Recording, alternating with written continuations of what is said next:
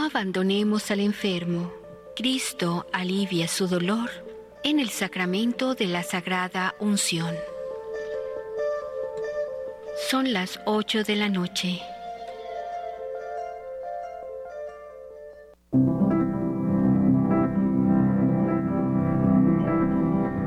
La medida del amor es amar sin medida. San Bernardo de Claraval. Radio María, en el satélite, es su radio.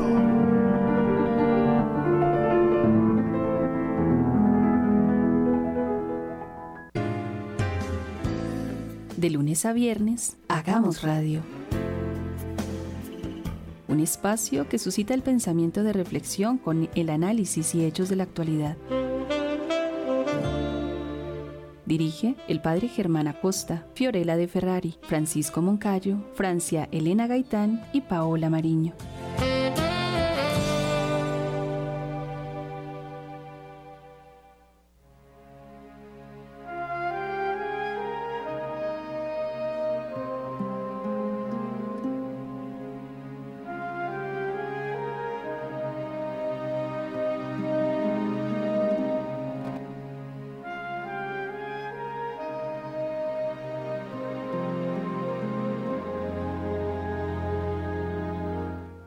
Buenas noches, queridos oyentes en Perú y en Colombia, en eh, todas nuestras plataformas, en el mundo. Muchas gracias por estar con nosotros para durante los próximos minutos hacer radio.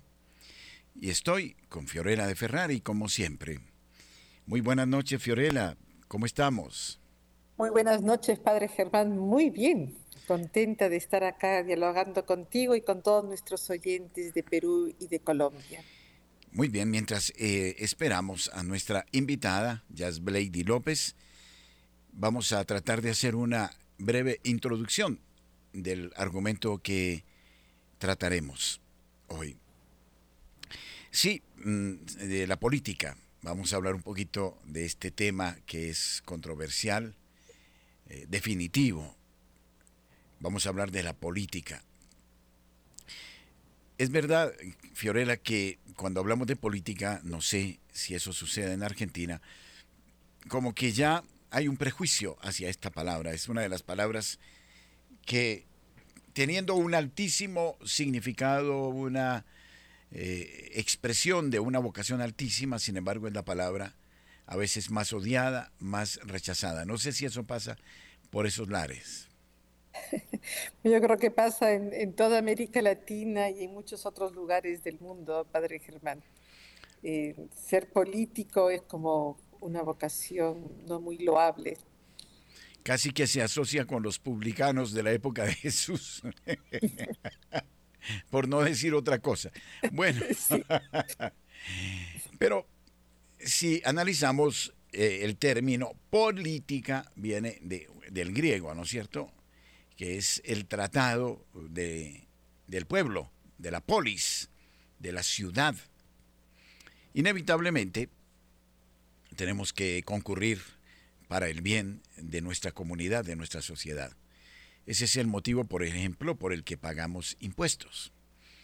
Y en una sana democracia, como nos lo enseñaron los clásicos griegos, que elegían a los ancianos, ¿no? Porque se les consideraba a los ancianos los más sabios, tenían como tarea primordial la rex pública, de ahí viene la palabra república, es decir, la cosa pública.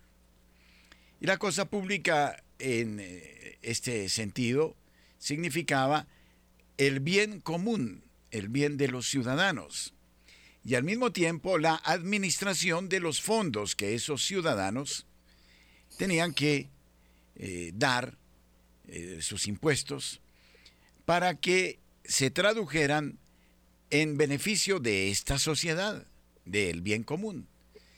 Y este dinero, este capital, permitía que eh, eh, pudiera llevarse adelante la tarea de la urbe, de el, el, el, burgo o el borgo. De ahí viene la palabra burgo maestre. Quiere decir el, maestro del burgo, es decir, de la ciudad. Conscientemente, creo que es una vocación altísima, pero que ha sido lamentablemente muy erosionada, Fiorella. Así es. Y fíjate, eh, ¿no te acuerdas del gran em, alcalde de Firenze, Giorgio Lapira? Sí, claro, extraordinario. Extraordinario, él fue, bueno, alcalde, docente. No sé si está en olor de santidad, me parece. Es siervo, siervo de Dios, ¿verdad? Y es interesante que él decía más que alcalde, que diputado, que secretario, mi vocación es ser testimonio del Evangelio. Él vivía eh, en este binario, ¿no? en esta certeza, lo que tú decías, de buscar el bien común de sus ciudadanos, de los ciudadanos de Firenze, de los de italianos, pero él lo vivía como un testimonio del Evangelio. También eh, otros personajes en Italia, como Gino Giordani, un focolarino, que fue prestante también en la política italiana de la democracia cristiana, un hombre también eh, que está eh, siendo llevado al honor de los altares. ¿no? Y, Gino Giordani. De Gasperi. De Alcides de Gasperi. Político también está en proceso sí, de. Sí. Exactamente. Pero bueno, estamos con Jasblady López García. Ella es una persona muy joven. Y eh, antes de hablar de política, yo quisiera proponerte, Fiorella, que Jazz Lady, con nuestro cordialísimo saludo, nos cuente su vida, porque es una vida interesante. Ella se ha acercado al mundo de la política, pero ha hecho todo un proceso que creo mm, vale la pena conocer. Entonces, con mi saludo, quiero pedir a Jazz Lady que nos cuente cómo fue su proceso de conversión, de encuentro con el Señor, su compromiso a lo largo de los años eh, más jóvenes. Hay algo, no la estamos copiando lamentablemente. Vamos a ver si exactamente, a ver si... sí, ahora sí. Ahora sí. Bueno, muy buenas noches para todos. Querido Padre, muchas gracias por la invitación. Fiorella, un gusto estar aquí con ustedes, a todos los oyentes de Radio María. Bueno, em, por pura gracia de Dios, Padre, llevo 15 años en un proceso de conversión muy maravilloso en ese encuentro personal que tuve con el Señor. Inicié a mis 18 años cuando tuve ese encuentro personal con Dios por medio de un retiro espiritual.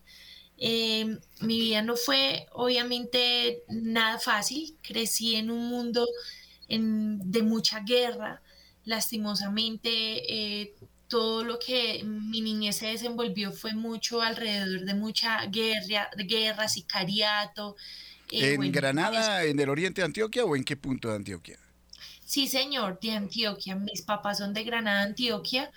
Eh, deciden irse después para Medellín huyendo de la guerra, pero eh, no dando con, suerte de ello, pues toman la decisión de venirse para Bogotá, como buscando nuevas oportunidades de vida y huyendo de esa misma guerra, pero llegamos a un barrio eh, que aprecio muchísimo porque fue obviamente que nos, yo digo que Bogotá nos adoptó, pero también vivía mucho el tema de del sicariato, de, todas estas problemáticas que habían en esa época tan fuertes.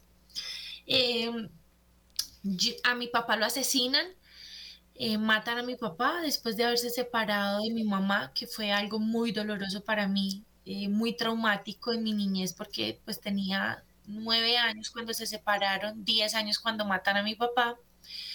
Y entonces acá empiezo con muchos vacíos, eh, luego entré al barrismo porque me gustaba mucho el fútbol, entonces me metí en las barras bravas como desahogando esa ira y esa rabia, encontré como ese lugar, ¿no? Como, como donde soltar esa ira que yo tenía. Muchos vicios, alcoholismo, cigarrillo, etcétera. Em, luego ya el Señor toca la puerta de mi corazón, vengo de una familia católica, muy practicante, mi abuelita siempre me decía, mi hijita, aquí me quedo rezando por usted, el Santo Rosario, siempre oraba, me decían, no. Y entonces yo le decía, ay, mi hija, no, le tenía mucho tedio a la iglesia, a la oración, rosario, misa, lo hacía para que me dejaran salir. Pero cuando voy a este retiro espiritual, me encuentro con algo muy particular. Y es que veo la cantidad de jóvenes que estaban sirviendo Y yo digo, wow, o sea, Dios no es un Dios como yo creía para viejitos, pues porque yo decía, cuando esté muy viejita, así como mi abuelita, pues, pues mamita, o sea, es un decir, ¿no? No es que estás viejita por si llegas a escuchar esto, pero es decir, que yo decía, cuando esté con mucha ya más avanzada, pues tal vez ahí sí me queda el tiempo para orar, ahora me voy a dedicar a disfrutar. Pero entonces, esos no eran los planes de Dios. Él me iba a conquistar el corazón desde muy temprano, porque muy bien se sabe que los mejores años son para Dios. Entonces, eh, siendo así, el Señor toca la puerta de mi corazón, voy a ese retiro espiritual y ahí es donde digo, wow, me encontré con la Virgencita, con Jesús de Eucaristía y lo vi tan real, tan presente, tan, tan impactante que yo quedé enamorada. Yo dije, este sí es mi lugar, sobre todo porque en una dinámica del perdón que se hace, que nos enseñan a cómo perdonar, fue donde al tomar la decisión de perdonar, se parte en dos, un antes y un después. No volví a ser la misma. Ahí el Señor me conquista el corazón y digo, quiero que lo conozca el mundo entero. Padre, y de ahí yo salgo de ese retiro espiritual convencida que era lo que quería estar siempre y toda mi vida para Él. Y en ese acto de agradecimiento de lo que Él había hecho, porque a mi corta edad de 18 años ya había vivido muchas cosas muy fuertes, digo, Señor, o sea, mi vida para ti. Y en ese instante tomo la decisión de empezar a ser misionera y después me voy eh, en mi comunidad ya después al, añito de haber ido a este me fui de sierva. Es decir, es un proceso que es, una, es como irse de misión para dedicarse un tiempo con Dios 24/7. O sea, todo mi tiempo. Salí en mi casa, dejé mi carrera universitaria, y me entregué completamente al servicio de Dios. Duré tres años de misión. Fui a Ecuador, estuve en Tunja de misión, en Villavicencio, acá en Bogotá, estuve un tiempito en Ibagué y así se desenvolvió mi vida tratando de dar eso poquito, o sea, ese, yo dando un poquito de lo, todo lo que me había dado Dios, de cómo había restaurado mi hogar, eh, pues mi familia, eh, mi vida, que me sentía realizada. Obviamente no fue fácil, fue muy arduo ese proceso y dentro de eso hay muchas cosas, pero me entregué por completo. Ya de ahí cuando yo empiezo ese proceso de conversión que llevo 15 años, al año también exacto cuando estaba en ese proceso de misión, conozco la causa provida, esta causa tan noble. Y obviamente yo dije, ¿qué está ocurriendo? O sea, yo no, no conocía plenamente lo duro que era el aborto, todo lo que había detrás, y empiezo como activista provida a a estar con Unidos por la Vida, a estar eh, al frente de las marchas, en todo este proceso, eh, llegando a tocar las puertas de esos políticos, de decirle, por favor, defiendan la vida, o sea, esto no puede ocurrir, ¿cómo pueden permitir el asesinato de tantos inocentes? Y ahí en ese activismo pro vida es donde ya empezamos como con ese dolor de decir, Dios mío, o sea, qué es lo que está ocurriendo porque nos están dando la espalda y seguimos un espacio muy amplio en el tema político y hoy no hay nadie que nos, nos represente. También estuviste en Quito, me parece, ¿no? Sí, señor, estuve en Quito. Trabajando como misionera. Exactamente. Estuve en Quito Sur, estuve en misión durante seis meses. Eh, una ciudad maravillosa, o sea, Ecuador es una gente espectacular, hermosa, quedé enamorada, una misión muy linda, estuve sí, allá eh, fundando como la comunidad en Quito Sur y, ahí se desenvolvieron conociendo tantas problemáticas, obviamente que, hay en, la sociedad, en, esa gente tan maravillosa. Entonces sí, padre. Y ahí se fue dando mi vida y ya la necesidad de, de ver la política para nosotros como creyentes. Fiorella. ¿Te puedo hacer una pregunta que me quedó también para comprender tu historia? ¿Llegaste a comprender por qué tu padre fue asesinado? Em, En esa época, en esa época, pues aún la estamos viviendo lamentablemente. Em, se ha alterado nuevamente ese tema. Estábamos en, en una época casi que de guerra. Mis papás vienen de una época en donde estaba todavía el tema de Pablo Escobar, eh, estaba el tema de la guerrilla. A mi mamá le toca huir de, del pueblo por una guerra que se desata en el pueblo y le toca salir huyendo por medio de la selva en embarazo mío de ocho meses aproximadamente para que no nos asesinaran. Em, y a través de esto pues quedan muchas cosas frente a la guerra. Mi papá al separarse de mi mamá decide volver a Antioquia, o sea, de donde somos eh, oriundos, y al decidir allá pues buscando trabajo, él trabajaba como taxista, le piden el favor de hacer una, una carrera, es decir, un trabajo a un pueblo cercano. Pero resulta que ese pueblo cercano eh, era zona roja. Se llama zona roja donde básicamente ni se podía entrar por el conflicto tan impresionante que había. Y em, a ellos lo toman con un primo que lo acompañó, los toman como si fueran guerrilleros. Y eh, entonces, al parecer, esta fue la causa donde creen que fueron guerrilleros y los asesinan. Sí, eh, sucedía esto muy a menudo en los pueblos del oriente de Antioquia. Pasaban los paramilitares y sospechaban de alguien que estaba cerca de la guerrilla y lo fusilaban en, la plaza pública. Luego venía la guerrilla y sospechaban de que este era paramilitar y hacían lo mismo, ¿no? Estos pueblos fueron pueblos mártires, ¿no? Eh, y por eso tú eh, comentaste que tuviste que pasar por el proceso, la dinámica del poder, dijiste, de perdón, perdón, ¿no? Para, y pienso en, tu proceso de conversión, de poder perdonar a las personas que hicieron esto a tu padre. Sí, fue algo muy doloroso, muy doloroso porque mi papá era todo para mí, o sea, yo lo veía como un héroe, tenía, fue una relación muy hermosa y algo que no conté, pues porque les conté muy general sobre mi proceso sin detalles, pero con tan solo 10 añitos, algo que me impactó mucho fue que yo no tuve la oportunidad de tener un velorio, por ejemplo. Eh, y no pude hacer como ese duelo completo, decir, estoy despidiendo a mi papá. Eh, y frente a ello, yo recuerdo que la última imagen que tuve fue en el cementerio, trayendo, traen el ataúd de mi papá y lo último que veo es una punta de bolsa de basura fuera del ataúd. Eso me partió mucho el alma, porque yo decía en qué condiciones llega mi papá. Y al tener una, ser tan solo una niña de 10 años, juro vengarme de la muerte de mi papá. Y digo, tienen que pagar por la muerte de mi papá. Yo me acuerdo que salgo corriendo por todo el cementerio llorando después tienen que ir como, como a cogerme porque tenía mucha ira, dolor, rabia.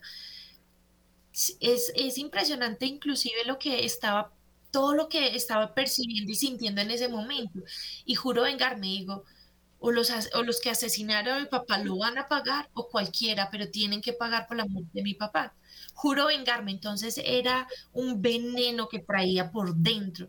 Y por eso cuando yo caigo en las barras bravas, o sea, cuando llego a las barras bravas, que es barras bravas quiere decir, pues para los que de pronto no conocen un poco del tema, quiere decir fanáticos del fútbol, de cierto tipo de equipos. Eh, una hinchada fanática, literalmente donde matan o mueren por su equipo. O sea, para mí Nacional se convirtió en mi Dios. O sea, no existía otro Dios, para mí Nacional lo era todo. Frente a ello, esa ira que tenía, la empecé a ver de colores. O sea que si veía a hinchas de otro, de, otro equipo de fútbol, para mí era defender mi equipo a muerte. Entonces ahí es donde se desata y el momento de perdonar, pues todo eso se suelta. Eh, inclusive tengo una experiencia muy linda porque me costó mucho yo decía, no puedo perdonar. O sea, siento tanto dolor y tantas personas me habían hecho daño, sobre todo porque también hay algo particular y es que eh, yo le dije a mi mamá de frente, le cogí mucho odio a mi mamá, odio, porque le dije, mi papá me ponía como escudo y me mandaba a pedirle perdón a mi mamá.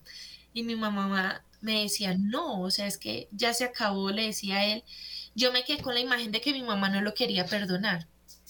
Entonces, eh, frente a ello, yo le digo, usted es la culpable de que mi papá esté muerto, porque si usted lo hubiese perdonado, él hoy estaría aquí con nosotros. Entonces, yo obviamente ya me convierto en un problema muy grande por mi mamá porque no sabía cómo ayudarme en eso, una mamá solita tratando de sacar su hija adelante con un odio tan grande.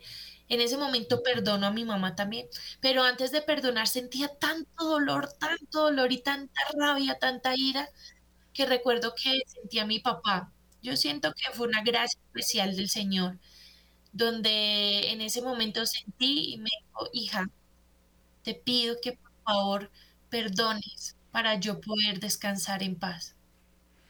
En ese instante fue cuando se abrió la gracia. Y, sentí, fue una gracia divina porque eso es el perdón.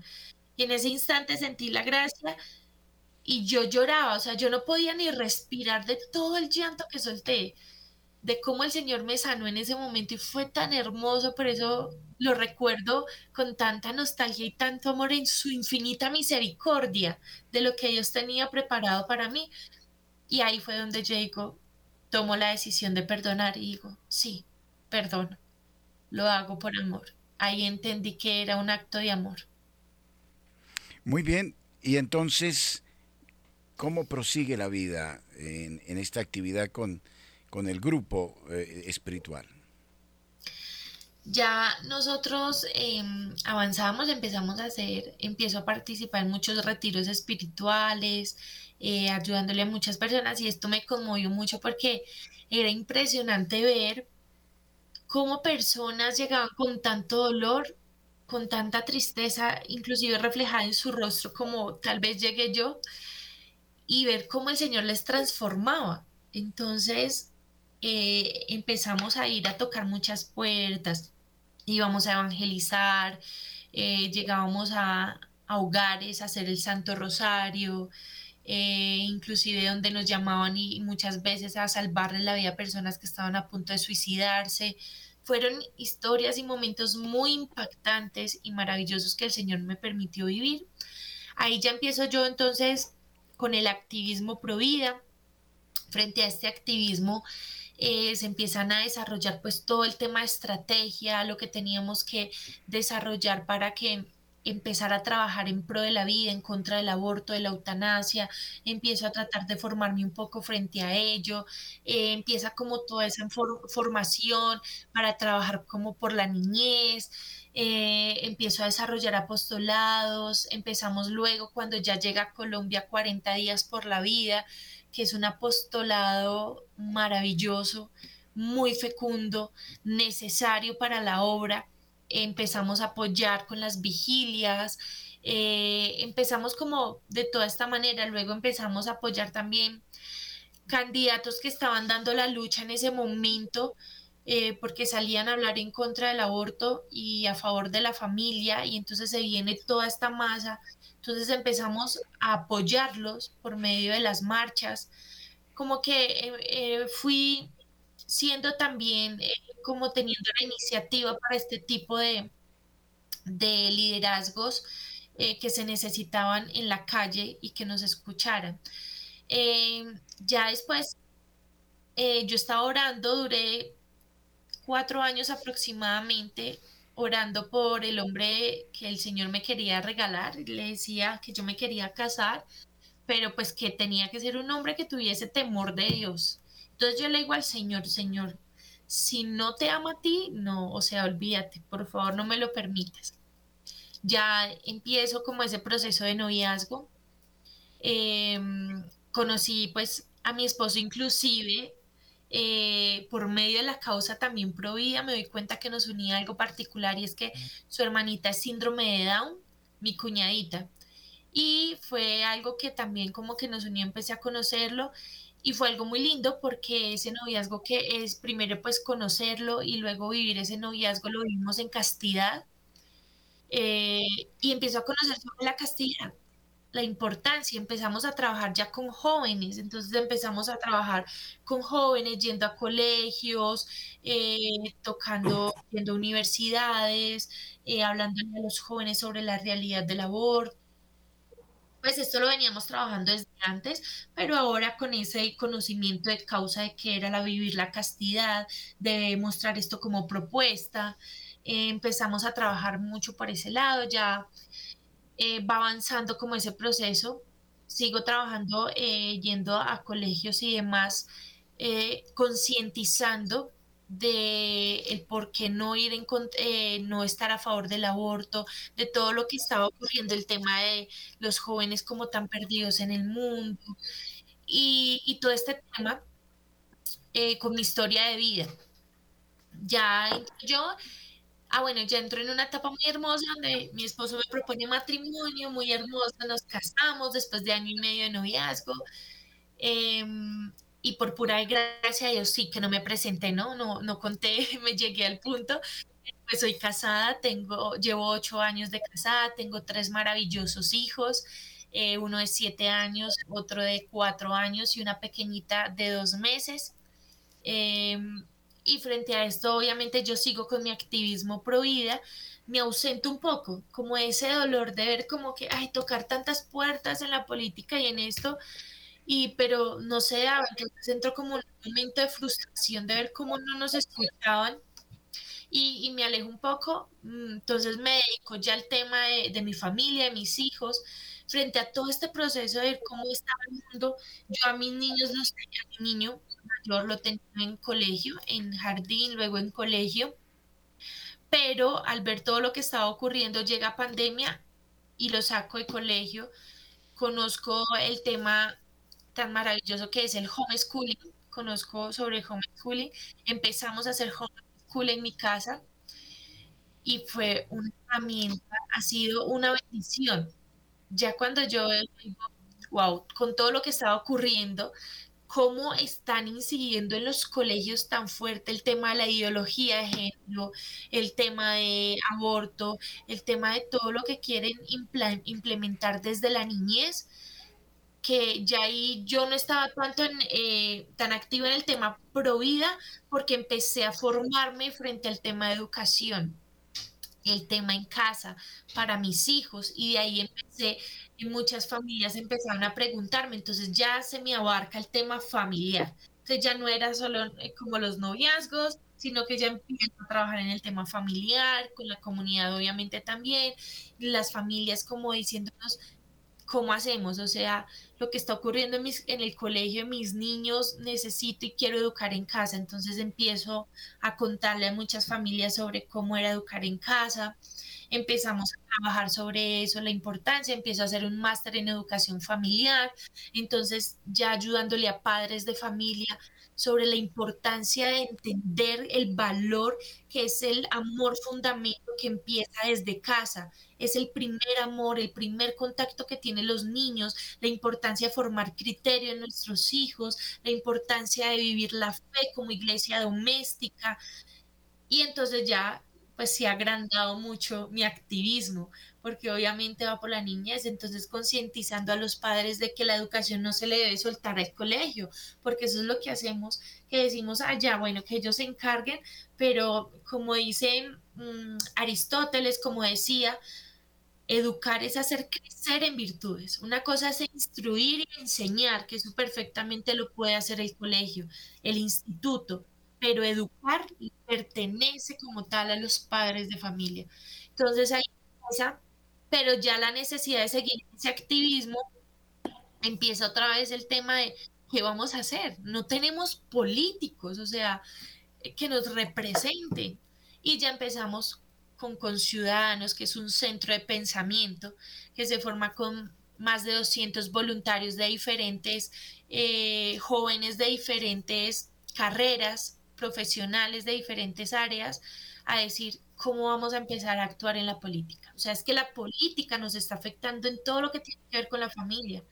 eh, afecta en la economía, afecta en la salud, afecta en todo lo que es estable para nosotros, inclusive en el tema eh, de fe, en lo que creemos. Ahí está incidiendo la política. Entonces, ¿a quién le estamos dejando esto? Porque hemos cedido un espacio muy grande y empieza a trabajar ya como eh, concientizando frente al tema político.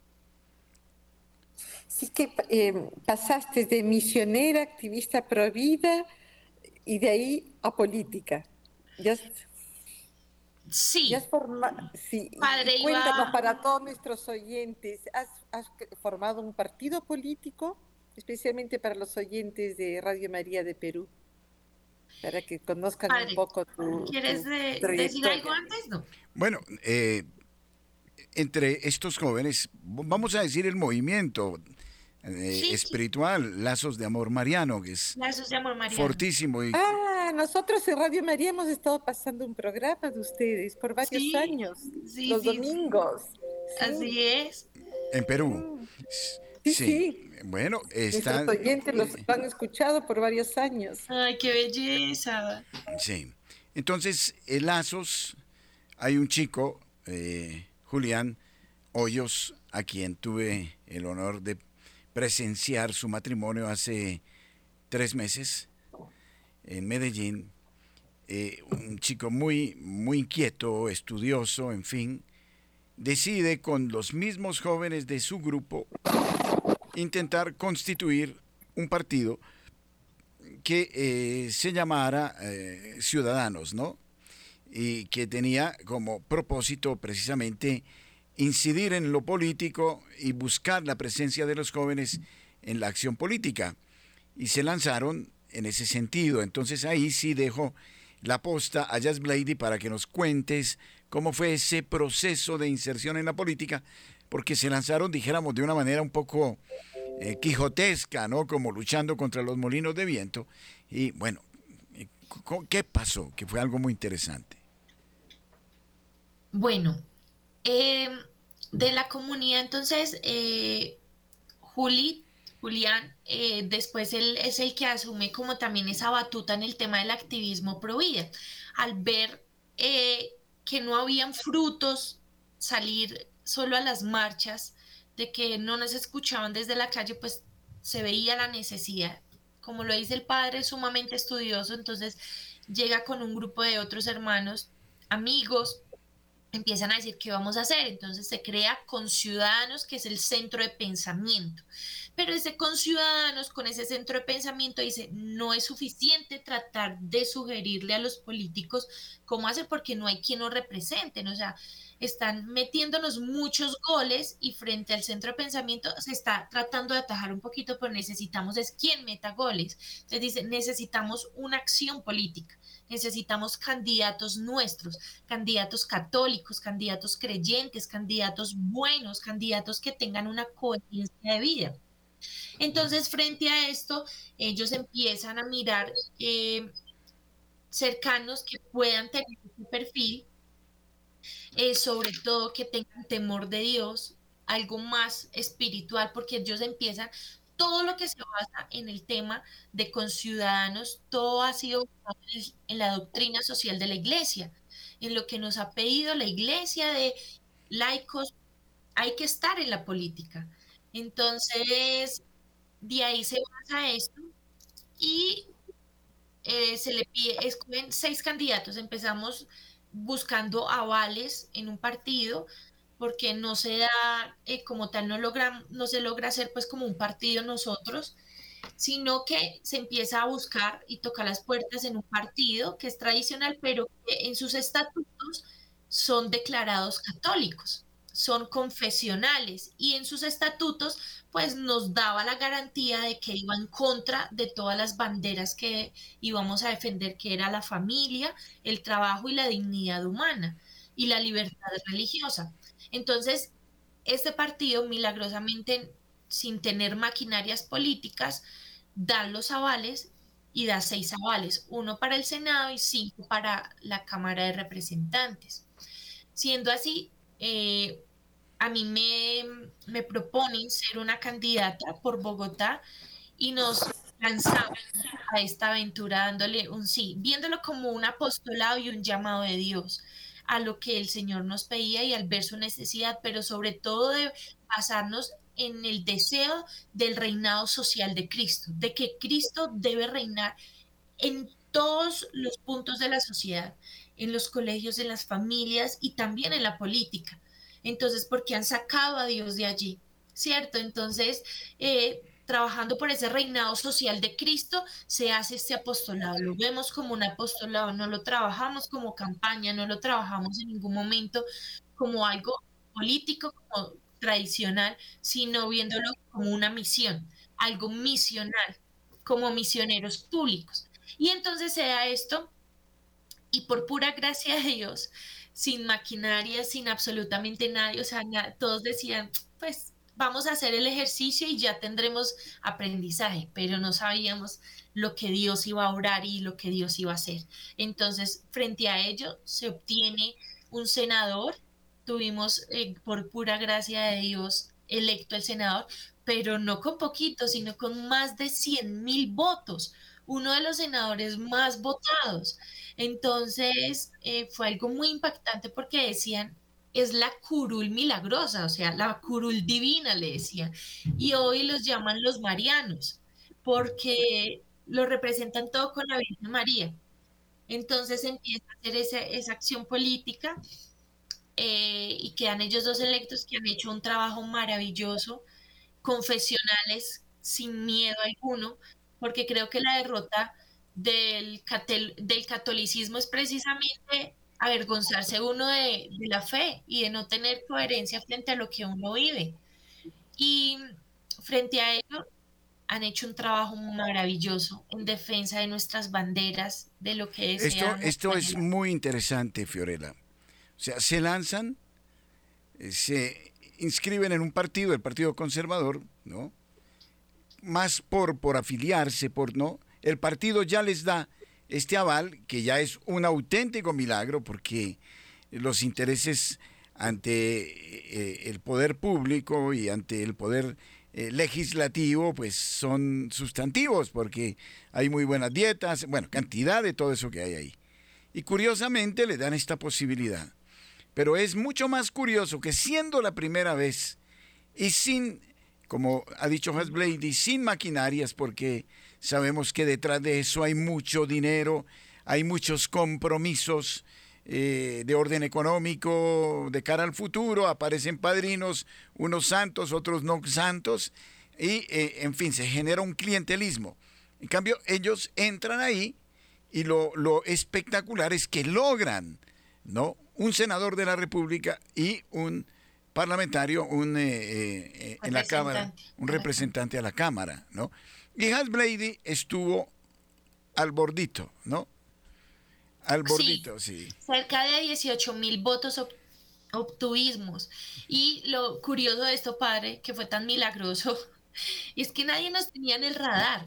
Nadie. No éramos ni el 0000.1 de la encuesta.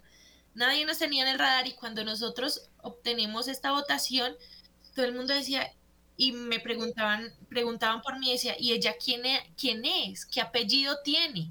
¿De qué familia viene? Y yo solamente me reía porque yo decía, Dios no nos deja caer en vergüenza cuando se tiene una recta intención de trabajar en su nombre. Entonces fue algo muy maravilloso. Fue un detalle que no conté y es que nunca de ninguno de los candidatos habíamos estado alguna vez en la política. Ninguno había tenido nada que ver.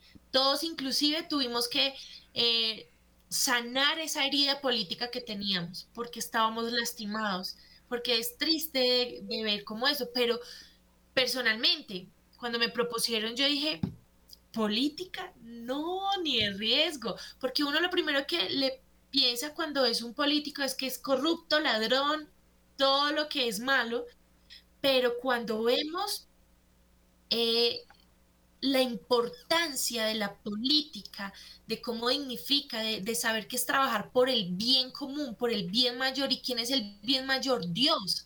Cuando vemos que eso trasciende, que hay la posibilidad de verlo desde una manera trascendental, espiritualizar todo lo que se vive en la política, de saber la que vamos a hacer.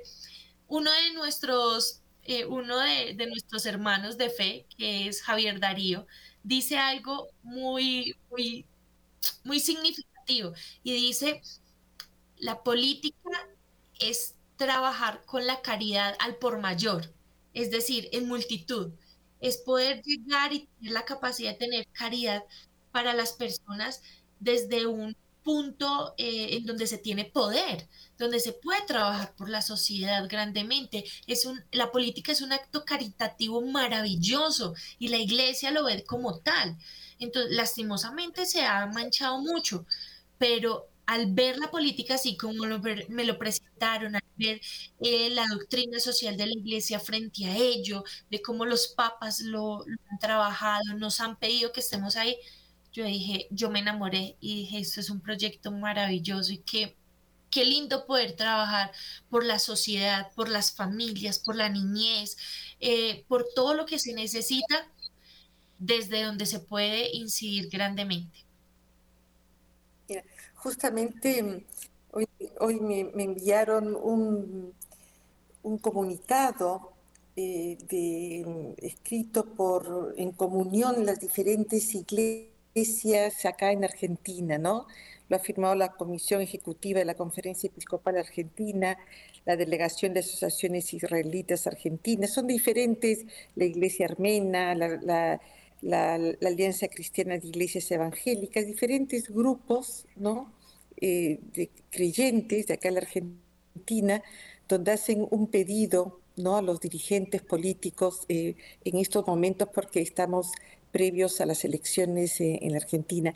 Pero muy, muy, empieza el documento citando el Evangelio de, de San Mateo, felices los que trabajan por la paz y escuchándote, ¿no? Siento eso, ¿no? Como toda tu vida, desde el momento que Dios te, te, llama y haces este proceso de conversión, has estado trabajando por la paz. Y ahora, de una manera muy eficaz, a través de una asociación bueno, y de un partido político. Y una cosa interesante que dice en este documento, dice, la agenda política debe comenzar por la escucha atenta de la realidad. Y veo que ustedes como, como grupo han estado escuchando este clamor también de diferentes sectores en lo que respecta a los valores, en, la lucha por, también por la vida, un cierto tipo de educación, y, están dando una respuesta ¿no? a lo que a estos signos que han, ido, eh, eh, que han identificado en la sociedad y que y por eso han sido elegidos, ¿no? Han logrado eh, esos, esos puestos. Así que em, es, eh, es muy bonito escucharte porque eh, no, creo que un poco, Padre Germán, como es la historia de Radio María, ¿no? Donde no hay un gran proyecto, pero es una semilla. Y son estas semillas que el Señor pone en los corazones de las personas y, bueno, está el, el sí y después Él va creando realidades y como tú bien eh, utilizas esa frase, buscando el bien común. Y este documento termina con esa frase, ¿no? Es nuestro deber con las generaciones presentes construir hoy un futuro basado en valores solidarios y compartidos en la incansable búsqueda del bien común. Y hay una cosa, Fiorella, que quería agregar. Es una pregunta que planteo a Jazz Blady me imagino yo que para llegar a estos eh, votos, ustedes también tuvieron que moverse dentro del ámbito social. ¿Por qué no nos comentas todo lo que vieron, lo que vivieron? Y cómo, porque creo se les abrió como un abanico, un, una, ¿no? De, para poder leer la realidad de, de lo urbano, de lo rural, de lo campesino. ¿Cómo fue ese proceso, esa experiencia? Eso fue muy maravilloso. Sobre todo lo más lindo es, lo más hermoso, creo yo, frente a este proceso es que no desconocimos esto. Es decir, no fue algo nuevo para nosotros en el sentido de que era algo ya común por, por lo que veníamos trabajando, porque es que nosotros no es como dijimos, mm, ay, vamos ahora a conocer las realidades de, sino que ya como misioneros anteriormente veníamos trabajando por la sociedad y teniendo la cercanía con la gente, ¿cierto? Entonces no era algo desconocido o, que nos sintiéramos raros, sino que lo vimos como un apostolado, como vamos a, a concientizar, porque no lo vimos como vamos a ir a hacer política, sino como vamos a tocar corazones, almas que vuelvan a Dios y a concientizar a las personas de esta necesidad.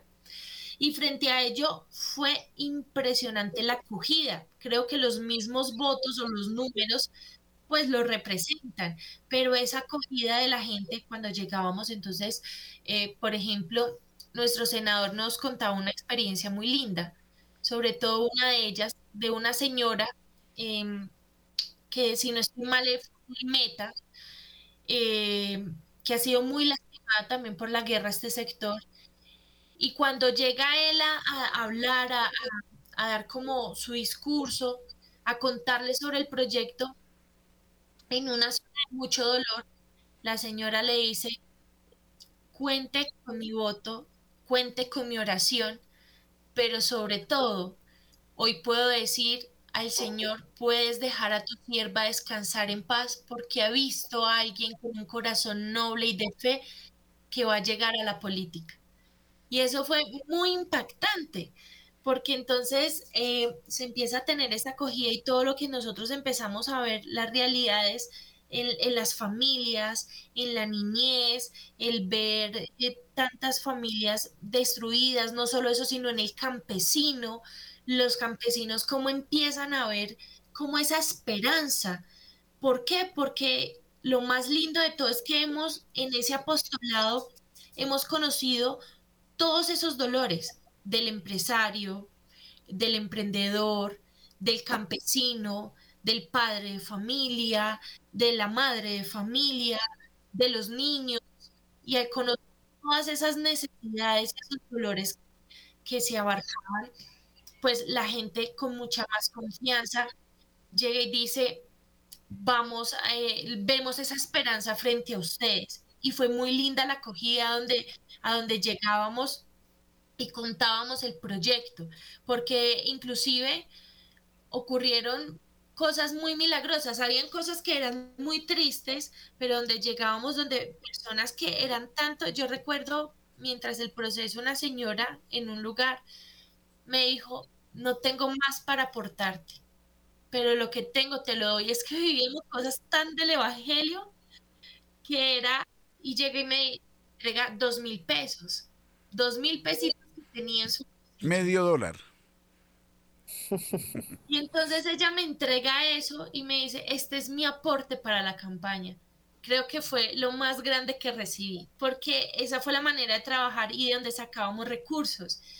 Y era como, como en el Evangelio, como aquella mujer que dio lo último que tenía dio todo lo que tenía y lo sentía así. Yo sentía al Señor como tocaba nuestro corazón y nos recordaba eso misional. Entonces fue muy lindo poder llegar a muchas personas e inclusive eh, cuando llegábamos terminábamos haciendo acompañamientos espirituales diciéndole a la, a la gente vaya un retiro espiritual, la importancia de volver a Dios, pero además de eso que había un sentido de esperanza y ocurrieron milagros maravillosos, porque en medio de la campaña a mí se me perdió mi bolso con todo lo que tenía, todo, documentos, a una semana de las votaciones.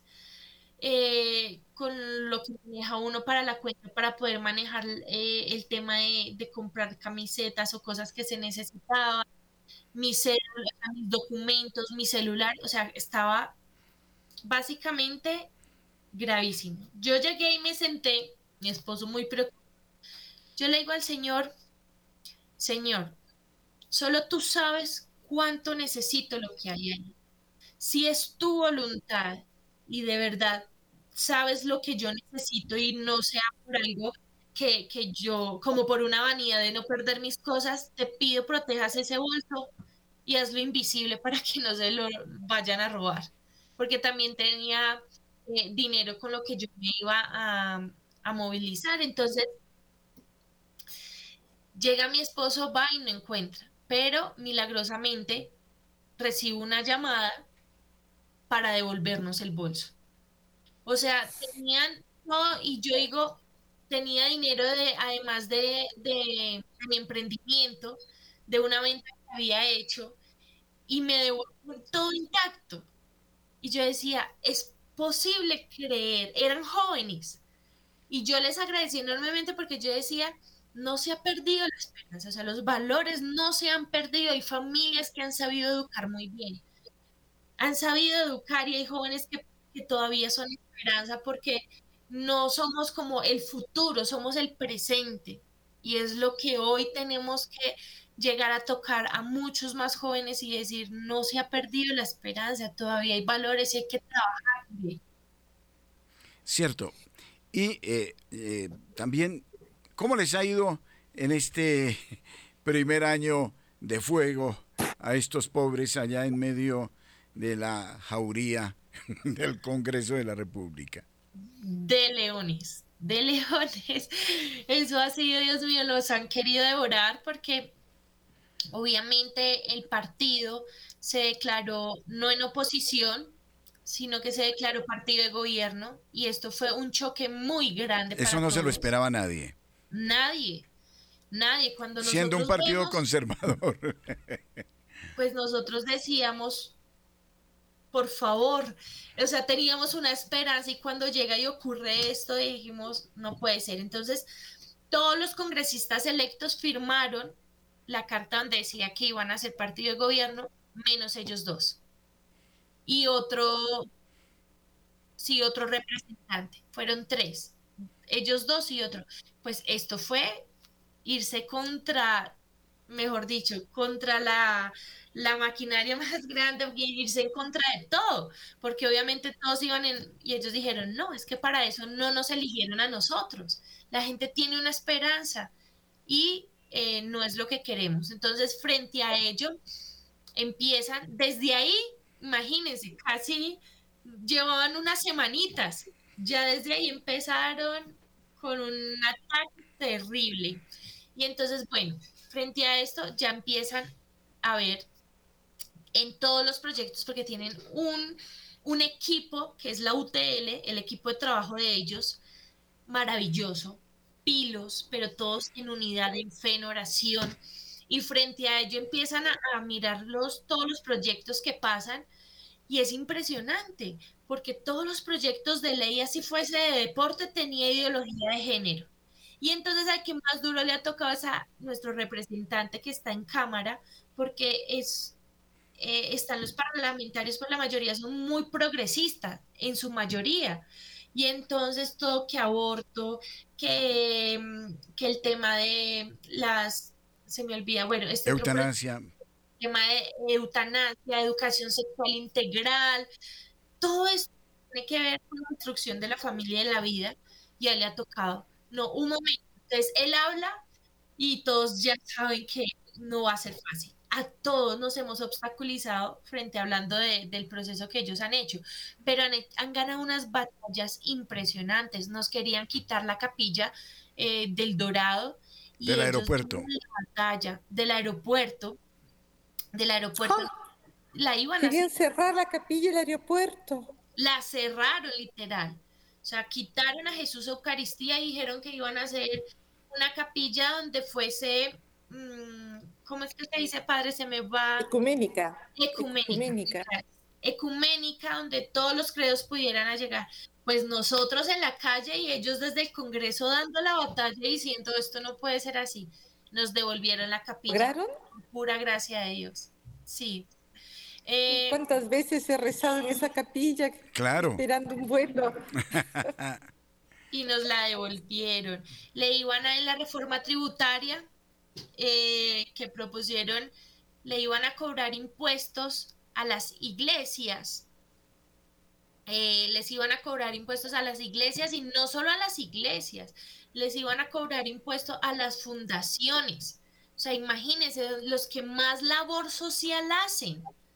Y les iban a cobrar impuestos, iban a empezar una, han empezado una persecución muy grande y ellos no, empezaron a trabajar, a trabajar, pero no ha sido, ha sido muy lindo, porque ha sido misionario y ha sido llegar a tocar directamente corazones y almas y decir, esto no debe ser por esta y esta razón. Y se ha ganado el respeto muy grande allá. En el, o sea, ha sido estar en medio de lobos, pero aún así han logrado muchas, muchas batallas. Las han ganado por pura gracia de Dios. No ha sido fácil. Les ha tocado. ¿Cómo les fue en eh, eh, esa lucha contra el consumo de marihuana? Eso fue un milagro, padre. Es el milagro más patente que tenemos. O sea, eso se daba por ganado.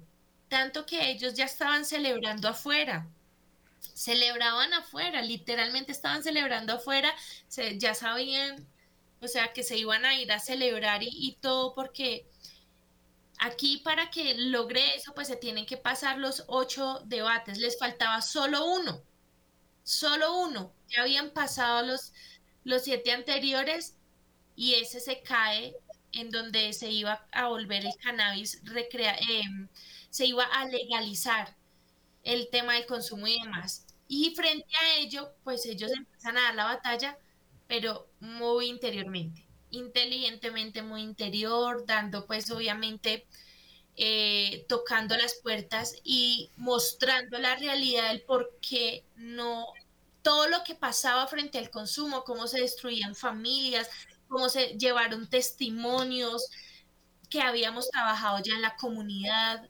personas habían ido a retiros espirituales y que habían salido del consumo de la drogadicción y se llevan estos testimonios. Entonces, mire qué lindo ya como la labor que veníamos haciendo social se puede llevar al Congreso para esos testimonios. Y frente a ello es donde milagrosamente se cae ese proyecto de ley y se derrumba. Pero una pelea ardua, súper ardua. La dimos todos en redes sociales, nosotros también ahí afuera dando la batalla diciendo no queremos esto para nuestro país.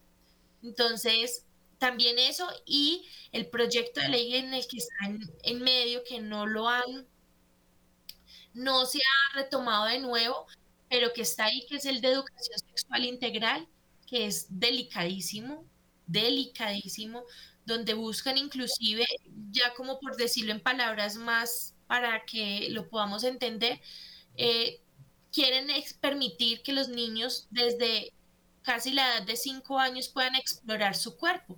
Estamos hablando básicamente de masturbación y esto lo quieren empezar a enseñar desde los colegios. Entonces es algo gravísimo. Todo eso. Mm. Ya. Sí. sí no, eh, no, tristemente nos faltan dos minutos. Esto se va a apagar como la semana pasada. Que quedé así ¡pum! Y también ya empiezo un programa en Radio María de Perú que el sacerdote ya debe de estar ahí esperando y, tienen que anunciar el programa. Ha sido un gran testimonio para ti, para mí, tu, tu vida, eh, compromiso y este partido. Yo les deseo lo mejor y ojalá que esto se multiplique en varios países de, de América Latina y que puedan ser un, un ejemplo que motive a otros jóvenes a, emprender ese camino en la política. Y mi felicitación a Jazz Blady porque ha sabido hacer de una vida difícil y diría yo trágica una vida de servicio a sus hermanos desde Jesucristo. Esto es algo loable. Muchísimas gracias, Jazz Blady. Un abrazo. Gracias, muchas gracias por el espacio y la invitación. Dios los bendiga. Se presenta como candidata al Consejo de Bogotá. Sí, señor. Muy bien. Entonces habrá que apoyarla. Muchas gracias, queridos oyentes, y Dios mediante hasta el próximo martes. Hasta, siempre. Gracias, Fiorella. Un abrazo.